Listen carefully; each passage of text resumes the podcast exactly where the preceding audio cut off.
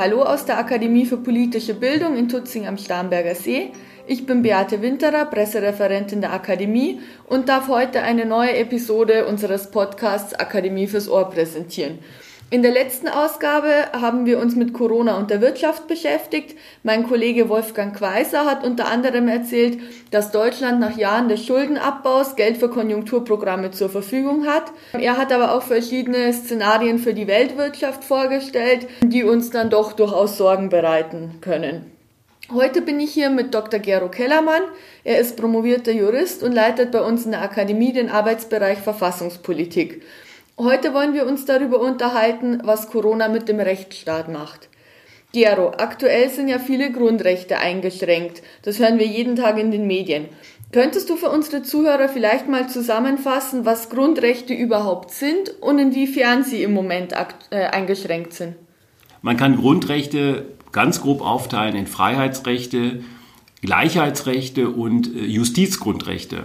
Sie befinden sich nicht nur äh, im Grundgesetz am Anfang von Artikel 1 bis 19, es sind im Grundgesetz auch noch weitere Grundrechte zu finden. Freiheitsrechte heißt äh, insbesondere, dass sie Abwehrrechte sind gegenüber staatlichem Handeln und äh, der Staat eben bei verschiedenen Maßnahmen genau schauen muss, inwieweit kann er das Grundrecht einschränken, was muss er bei diesen Einschränkungen beachten. Man kann es vielleicht, um es plastisch zu machen, sagen, Grundrechte sind ein Ausdruck des Misstrauens gegenüber staatlichem Handeln. Es sind ja jetzt nicht alle Grundrechte eingeschränkt in der Corona-Krise.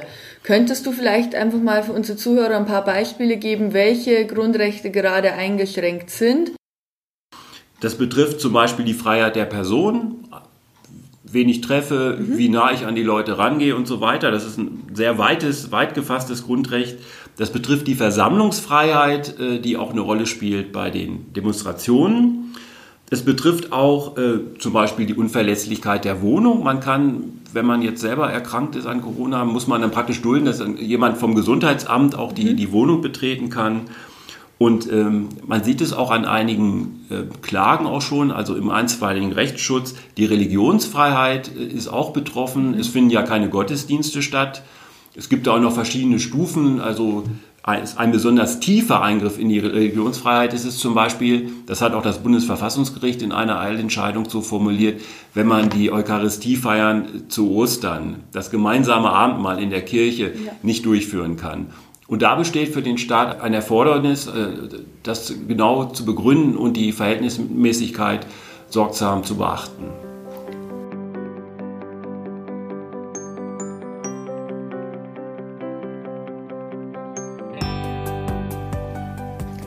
Wieso darf denn der Staat überhaupt Grundrechte einschränken? Grundrechte klingen ja erstmal so, als wär, würden sie grundsätzlich und zu jeder Zeit gelten. Das ist eine sehr wichtige Frage und ist Ausdruck des Rechtsstaatsprinzips, dass der Staat das jetzt zum Beispiel nicht willkürlich machen kann, sondern in rechtlichen Formen. Er braucht eine rechtliche, gesetzliche Grundlage dafür. Und das wird ja auch häufiger in den Medien zitiert. Äh, das ist hier insbesondere der Paragraph 28 des Infektionsschutzgesetzes, der davon spricht, dass man bei dieser Situation mit der Pandemie notwendige Maßnahmen ergreifen kann. Und wie der Ausdruck schon zeigt, das ist ein sehr weiter Ausdruck, der dann an verschiedenen Stellen dann noch äh, etwas konkreter gefasst wird. Aber die Besonderheit in dieser Situation ist ja, dass wir so eine Ungewissheit haben, was diese Gefahr überhaupt anbelangt, dass es sehr schwierig ist, das einzuschätzen. Und wir sehen auch, dass äh, bestimmte Phasen eine Rolle spielen. Also der Staat kann eingreifen in die Grundrechte mit einer gesetzlichen Grundlage. Jetzt in dieser Sondersituation ist sicherlich auch darauf zu achten, dass diese Eingriffe zeitlich befristet sind. Denn Eingriffe in Grundrechte, und die sind ja teilweise wirklich sehr hart, da müssen einer Prüfung standhalten können, auch mit Blick auf die Verhältnismäßigkeit.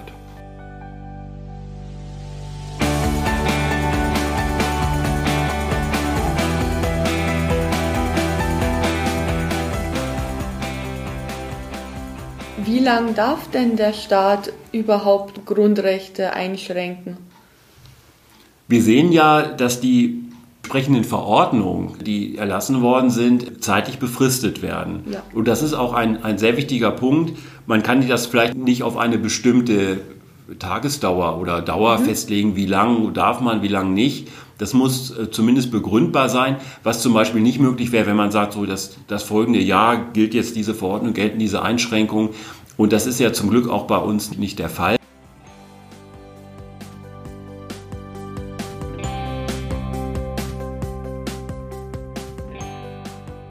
Du hast gerade das Rechtsstaatsprinzip erwähnt. Was ist denn der Rechtsstaat überhaupt? Es gibt in der Geschichte und auch wenn man sich verschiedene unterschiedliche Staaten anschaut, verschiedene Betonungen, Ausprägungen des Rechtsstaatsprinzips. Wenn man es versucht, auf eine Formel zu bringen, kann man vielleicht sagen, dass Rechtsstaat bedeutet, dass politische Herrschaft rechtlichen Regelungen unterliegt.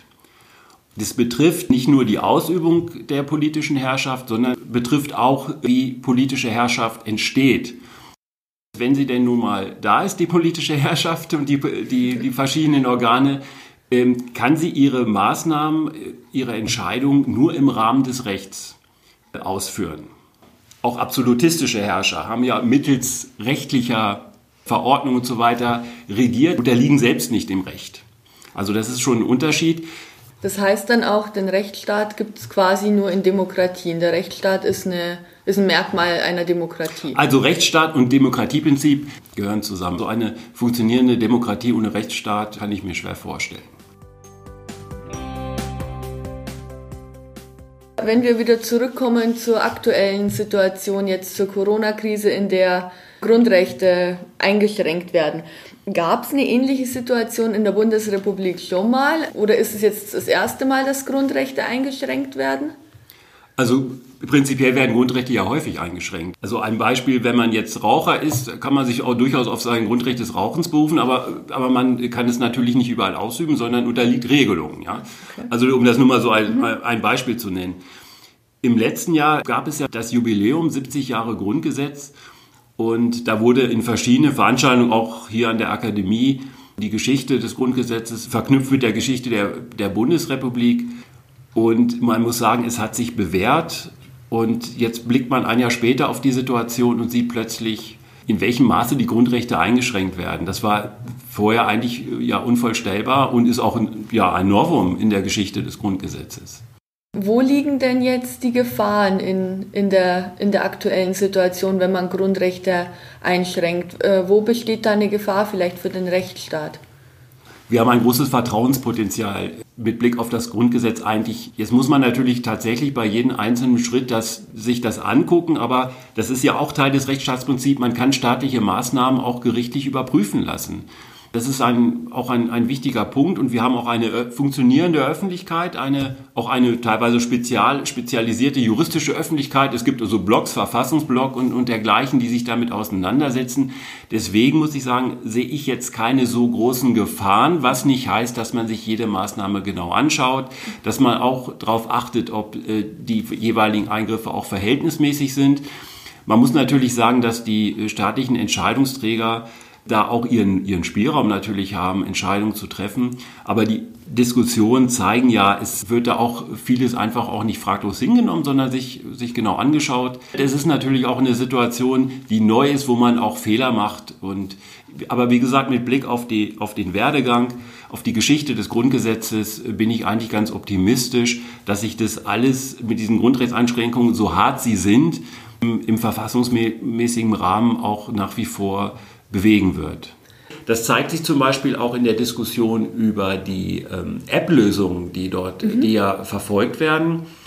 Ähm, da wird zum Beispiel in Deutschland ist keine Diskussion darüber, dass der Staat irgendwie ähm, ja, personalisierte äh, Tracking-Routen äh, nachvollziehen kann. Ja. Äh, diese Diskussion gibt es zum Glück nicht, aber da muss man auch sehen, dass wir haben schon so eine Rechtskultur, auch durch die Rechtsprechung des Bundesverfassungsgerichts, dass solche Maßnahmen eigentlich keine Chance hätten. Und in anderen Staaten, da würde man nicht gleich davon ausgehen, dass solche Ideen gar nicht auf den Tisch kommen.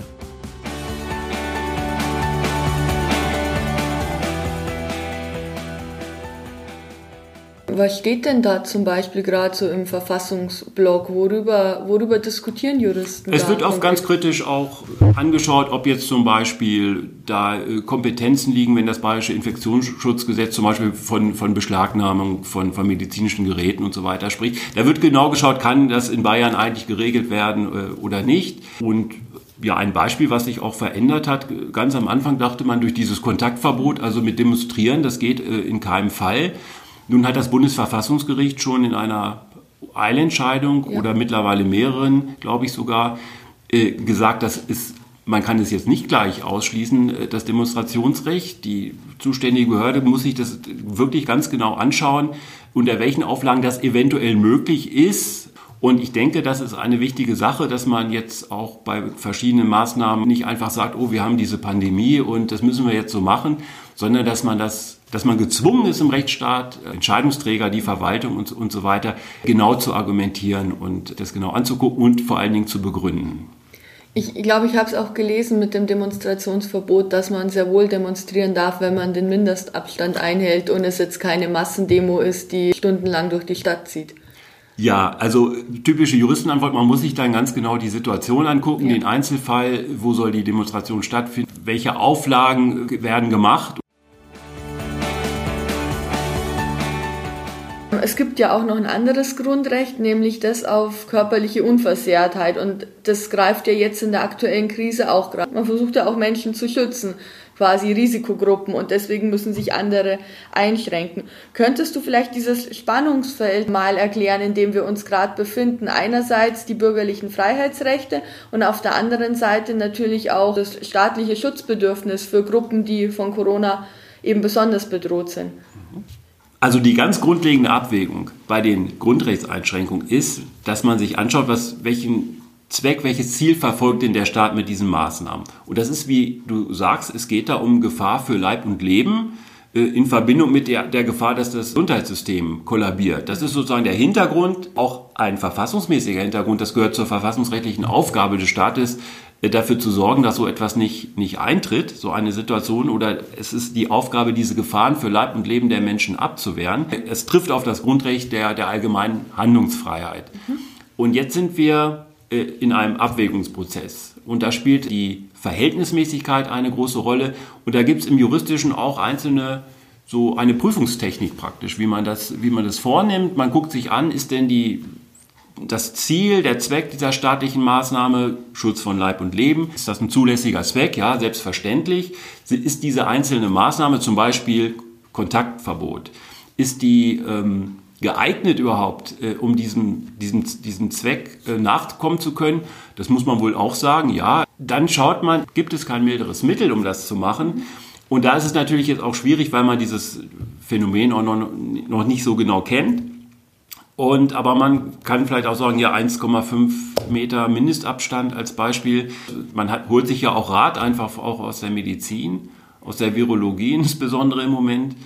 Man muss dann immer noch schauen, ob das dann, was dabei rauskommt in der Abwägung, ob das nicht irgendwie doch auf eine andere Weise noch unverhältnismäßig ist, dass man irgendwie mit Kanonen auf Spatzen schießen würde oder dergleichen.